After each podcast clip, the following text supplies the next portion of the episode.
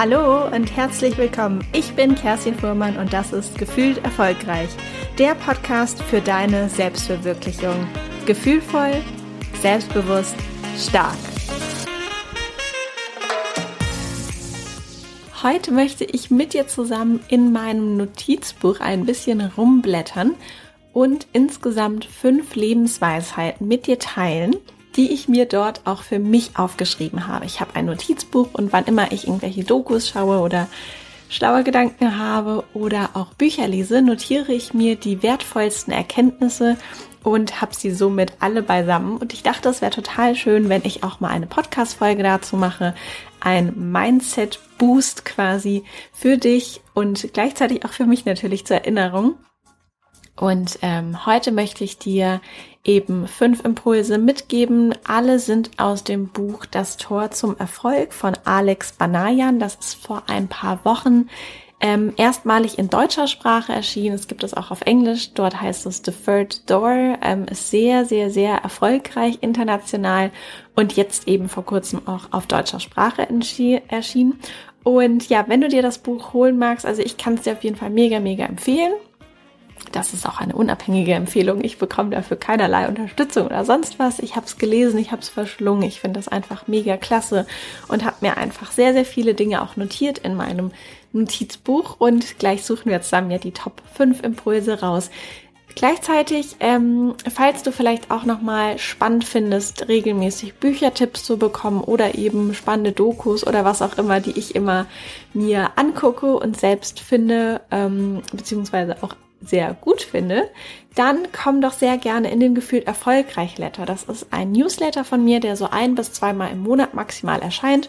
Und da gebe ich immer kurz und knackig ähm, Inspiration mit. Es gibt manchmal auch Gewinnspiele, Bücher zu gewinnen aber auch äh, einzelne Coaching-Übungen. Also wenn du noch nicht dabei bist, dann freue ich mich total. Du kannst dich auf meiner Website kerstinfuhrmann.de unten Links dafür anmelden.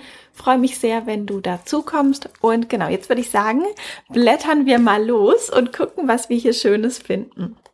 Also, mh, mm, als ersten Impuls möchte ich mit dir teilen, kenne immer deine eigentliche und sehr ehrliche Motivation. Was es damit meint, ist, wenn du zum Beispiel mh, mm, dir vornimmst, ein Buch zu schreiben, dann sei sehr, sehr ehrlich zu dir und kenne deine wahre Absichten.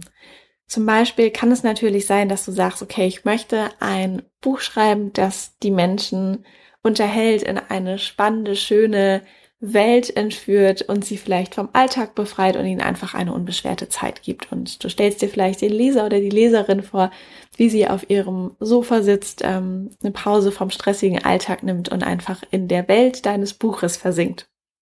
Und vielleicht ist das dein Purpose, deine Absicht, dein wahres Warum hinter diesem Schreiben des Buches, dass du einfach ähm, ja den Menschen ein Lächeln ins Gesicht zaubern möchtest aber eventuell gibt es noch eine andere Absicht. Das können ja auch immer zwei oder drei ähm, Parallelabsichten sein. Und die ist vielleicht auch eine, ähm, ich finde das mal in Beispielen, mh, mm, am besten festzumachen. Und genau, vielleicht ist die, Abs äh, die Absicht dahinter auch, dass du sagst, ja, aber eigentlich ist das auch so ein bisschen für mein Ego. Eigentlich fände ich das richtig cool, wenn ich irgendwann mal zu Thalia oder an ähm, in die Buchhandlung an meiner Ecke gehe und da steht im Regal mein Buch. Das Cover, das ich vielleicht so gestaltet habe, wie ich möchte oder mitgestaltet habe. Da steht mein Name drauf, das habe ich erschaffen. Und vielleicht träumst du auch heimlich davon, auf die Spiegel-Bestsellerliste zu kommen. Es ist alles total okay, ne? Es gibt jetzt auch keine irgendwie falschen oder schlechten Beweggründe. Es ist nur wichtig, dass wir uns wirklich ganz ehrlich eingestehen, warum wir das machen, mit welchen Absichten und was eben diese ehrliche Motivation oder Motivation nennen, es können ja auch mehrere sein, sind, die wirklich dahinter stehen, dass wir natürlich dann auch mh, mm, uns das möglichst erfüllen können, was wir haben möchten. Also wenn du natürlich das Buch, um bei dem Beispiel zu bleiben, schreiben möchtest, um dem Leser, der Leserin ein schönes Gefühl mitzugeben, dann kannst du es natürlich genau so schreiben, dass es auch möglichst vielleicht beschreibend ist, sich auch in schönen ähm, Orten abspielt, wie auch immer, dass du dieses Bild und dieses Gefühl beim Leser, bei der Leserin auch entstehen lassen kannst. Aber wenn es zum Beispiel noch die parallele Motivation gibt, dass es ähm, ins Bücherregal soll, bei den Buchhandlungen oder auch auf die Spiegel-Bestsellerliste, dann kannst du genauso gut noch eine zweite Liste oder ein zweites Projekt für dich aufmachen, indem du einfach schaust, okay, wie komme ich eigentlich dahin? Wie komme ich ins Bücherregal? Wie komme ich auf die Spiegel-Bestsellerliste? Und das genauso ernsthaft verfolgst und ähm, anstrebst. Denn das ist ganz, ganz wichtig. Es gibt keine schlechten Ziele. Wir sollten nur wirklich ganz ehrlich zu uns sein und sämtliche Motivation für uns berücksichtigen. Also kenne immer deine eigentliche und sehr ehrliche Motivation oder Motivation nennen. Der zweite Impuls mm, ist die Entscheidung, egal wen du triffst, ob es ein Geschäftspartner ist, ob es jemand ist, mit dem du eine Kooperation eingehen möchtest oder vielleicht auch ähm, ja eine Person, die du bewunderst, irgendwie triffst. Es gibt immer die Möglichkeit zu wählen, ob du ein Fan sein möchtest oder ein Freund sein möchtest. Diesen Impuls habe ich auch schon mal ganz kurz auf Instagram geteilt. Ähm, genau. Entscheide dich dafür, ob du ein Fan sein möchtest oder ein Freund. Ich finde Fan sein, und das hatte ich auf Instagram ja auch erwähnt, ähm, dass ich persönlich Fan von niemanden, keiner Gruppe und gar nichts bin, weil ich das so ein bisschen schwierig finde, weil für mich persönlich das dann nicht mehr auf Augenhöhe ist. Das ist dieses, ich bin ein Fan und da oben ist jemand, der steht irgendwie so ein bisschen über mir, ich gucke da hoch und ähm, mach mich gleichzeitig so ein bisschen klein. Vielleicht hat es für dich auch gar nicht so diese Bedeutung. Das möchte ich jetzt auch gar nicht sagen, dass das für alle immer genauso ist.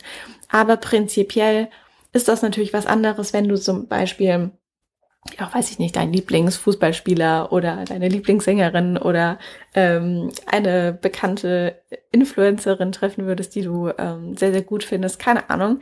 Wenn du auf so jemanden triffst und entweder ist dieses so, hey, komm, kann ich mal ein Foto mit dir zusammen machen und oh, wie toll und kriege ich vielleicht noch hier eine Unterschrift, ist das halt eine ganz andere Herangehensweise als wenn du eher als Freund auf Augenhöhe ähm, auftrittst und vielleicht dann sagst, hey, Mm, ich finde das und das klasse oder ich habe die und die Geschichte, wollen wir uns darüber unterhalten. Das ist halt ein ganz anderer Ansatz, auf Augenhöhe zu kommen und nicht dieses, oh, ich finde es so großartig, was du tust, sondern eher dieses, hey, ähm, hier ist die Verbindung zwischen uns, so in diesem Angang dich näherst, als dass man dann irgendwelche Fanfotos macht oder wie auch immer, weil Stell dir einfach immer vor, du wärst diese andere Person.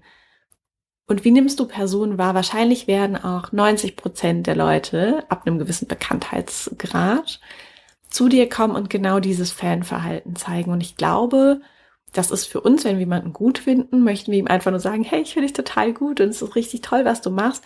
Aber für die andere Person ist das einfach, glaube ich, auch irgendwie ein bisschen lästig, ne? weil auch das ist ein Mensch und wünscht sich wahrscheinlich Verbindungen und Gespräche auf Augenhöhe.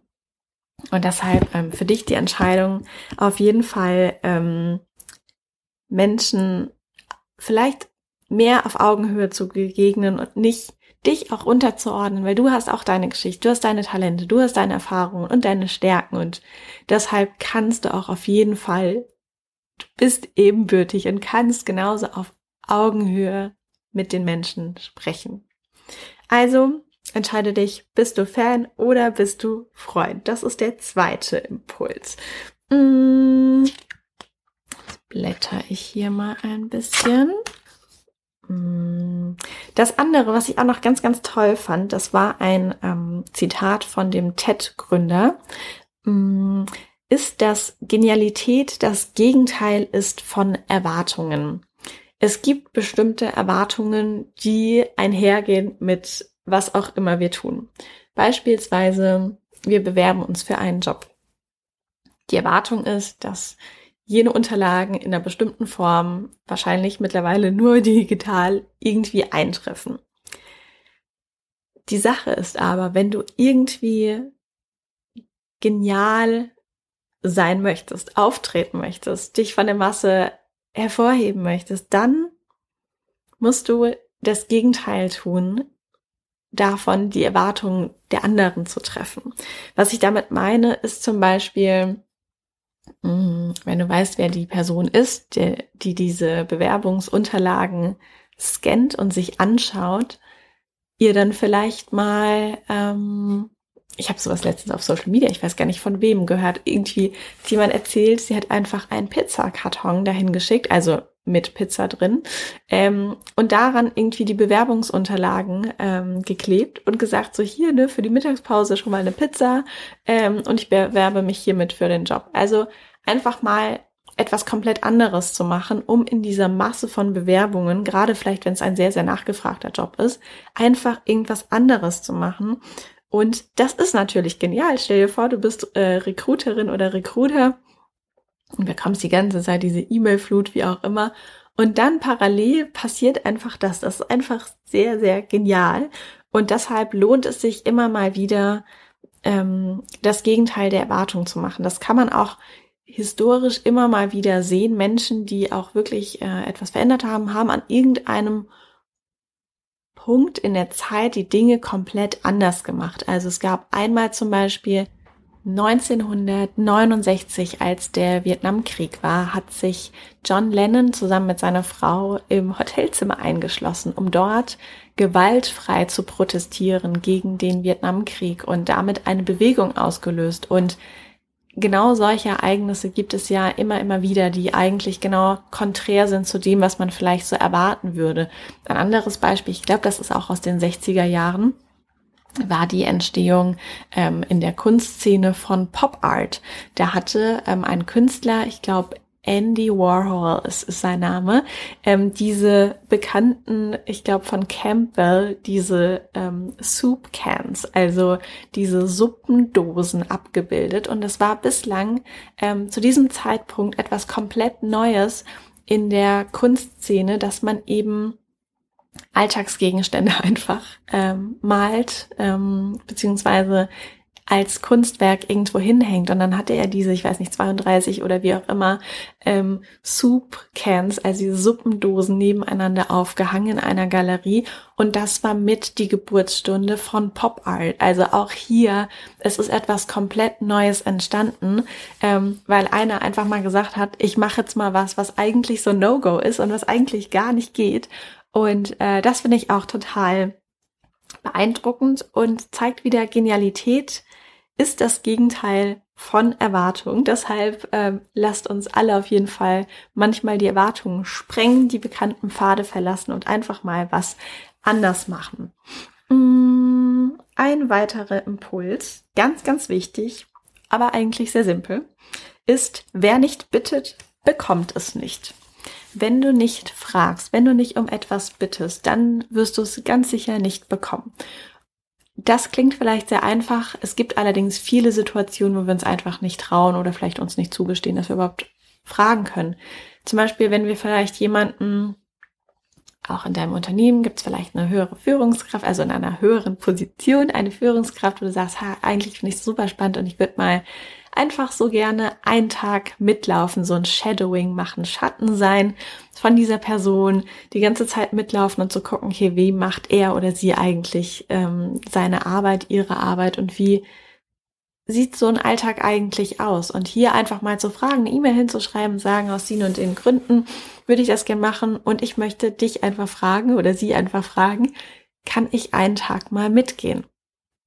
Das zum Beispiel. Oder vielleicht ne, jemanden zu interviewen oder sich mit jemandem mal einfach auszutauschen und sagen, ich weiß nicht, ne, ich schätze deine Arbeit total gerne, möchten wir mal zusammen einen Kaffee trinken.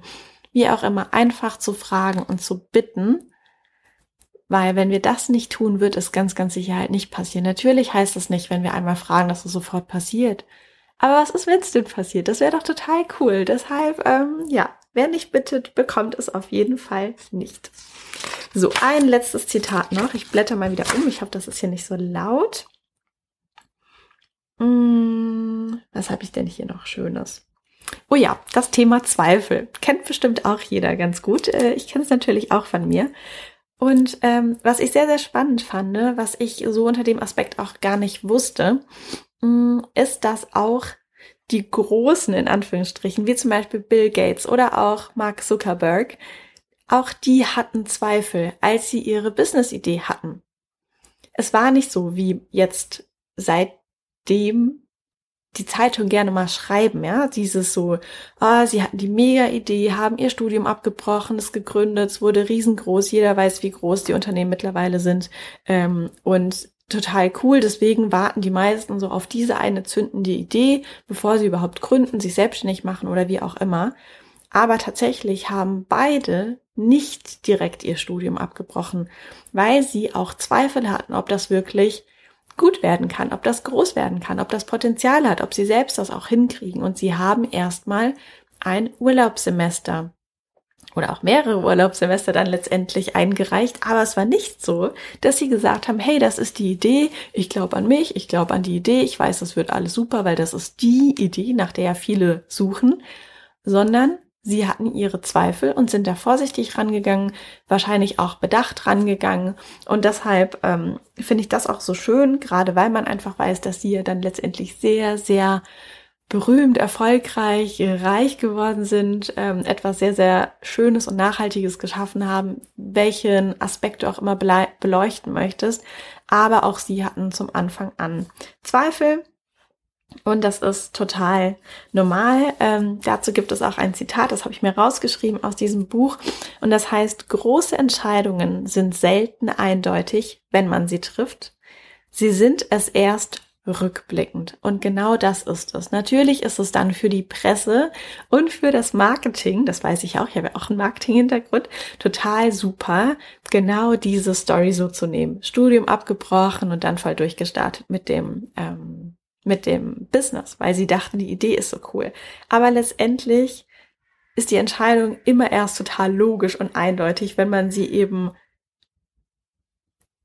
von hinten aus betrachtet. Ne? Also wenn die Zeit schon vorangeschritten ist, das ist, wenn ich jetzt zum Beispiel meine persönliche Geschichte reflektiere, auch total logisch zu sagen, hey, ich bin raus aus dem Unternehmen, ich bin dann erst in Teilzeit als Interimsmanagerin wieder zurück und habe mich dann komplett gelöst. Ja, macht rückblickend total viel Sinn. In der Situation war das nicht komplett eindeutig. Ich habe gesagt, okay, ich probiere es einfach mal. Ich mag noch ein bisschen Sicherheit haben, auch finanziell. Ich mag noch mal ein bisschen ähm, meine gewohnte Arbeitsumgebung, äh, meinen gewohnten Arbeitsstil haben, während ich das Neue jetzt ausprobiere und aufbaue.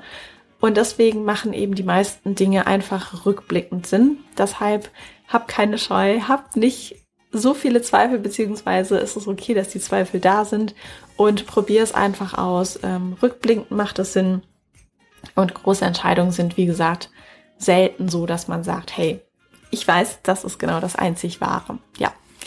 Das waren meine fünf Lebensweisheiten, meine fünf Impulse. Ich hoffe, dir hat's gefallen. Schreib mir sonst mal gerne, ob du das gut findest. Dann kann ich hier regelmäßig solche Folgen machen, indem ich so ein bisschen aus meinem Notizbuch vorlese und ein bisschen drin rumblätter. Ich hoffe, du konntest auf jeden Fall was für dich mitnehmen. Wünsche dir jetzt einen wunderschönen Tag und alles Gute für dich. Deine Kerstin.